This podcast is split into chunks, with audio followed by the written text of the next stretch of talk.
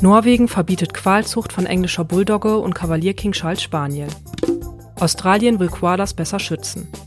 Studie aus Sambia. Jeder vierte Löwe lebt mit Schrot im Kopf. Es ist Montag, der 21. Februar und um diese Themen geht es in der heutigen Folge. Ich bin Hanna Hindemith und ihr hört das Tierschutz-Update. Die Zucht der Hunderassen englische Bulldogge und Kavalier King Charles Spaniel ist in Norwegen ab sofort verboten. Denn nach Einschätzung verschiedener Experten verstoße die Zucht gegen das Tierschutzgesetz des skandinavischen Landes. Hunde der Rassen sind nämlich besonders anfällig für gesundheitliche Probleme und leiden oftmals unter Atembeschwerden oder Herzproblemen. Allerdings dürfen die Züchter, die die gesundheitlichen Beeinträchtigungen der beiden Rassen beenden wollen, diese weiterzüchten. Außerdem dürften die Rassen basierend auf wissenschaftlichen Erkenntnissen mit anderen gekreuzt werden. Sie gelten als tierisches Wahrzeichen von Australien und sind bei vielen Touristen ein beliebtes Fotomotiv. Dabei sehen die Lebensumstände der Koalabären alles andere als rosig aus. Bereits seit Jahren sinkt der Bestand der süßen Tiere. Hauptgrund dafür ist der schrumpfende Lebensraum, wofür vor allem Rodung und katastrophale Buschbrände verantwortlich sind.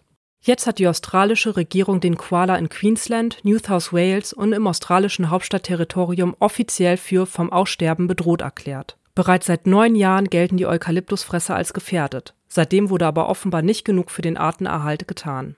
Das soll sich nun aber ändern. 50 Millionen australische Dollar will die Regierung in Schutzmaßnahmen investieren. Außerdem wird ein nationaler Plan entwickelt, durch den vor allem der Lebensraum der Koalas besser geschützt werden soll. Tierschützern zufolge sei die Zahl der Koalas seit 2018 um rund 30 Prozent geschrumpft. 2020 ergab eine Untersuchung in New South Wales, dass die Tiere dort bis 2050 aussterben werden, wenn keine drastischen Schutzmaßnahmen ergriffen werden. Wie groß das Problem der Wilderei in Sambia ist, zeigen jetzt Ergebnisse einer aktuellen Studie. Zwei Wissenschaftlerinnen fanden demnach alte Verletzungen durch Schrotkugeln in den Schädeln von mehr als 25 Prozent erwachsener männlicher Löwen. Zudem waren insgesamt 37 Prozent der Löwenmännchen schon einmal in einer Drahtschlinge gefangen. Für ihre Ergebnisse hatten die Forscherinnen die Schädel von Großkatzen untersucht, die als Trophäen in zwei wichtigen Naturschutzgebieten Sambia gejagt worden waren. Ihre Ergebnisse veröffentlichten sie kürzlich im Fachmagazin Frontiers in Conservation Science. Die Zahlen seien zwar erschreckend, sagt eine der Studienautorinnen, sie dürften aber nur die Spitze des Eisbergs sein. Damit sind wir auch schon wieder am Ende dieser Folge angelangt. Eine neue gibt es am kommenden Montag.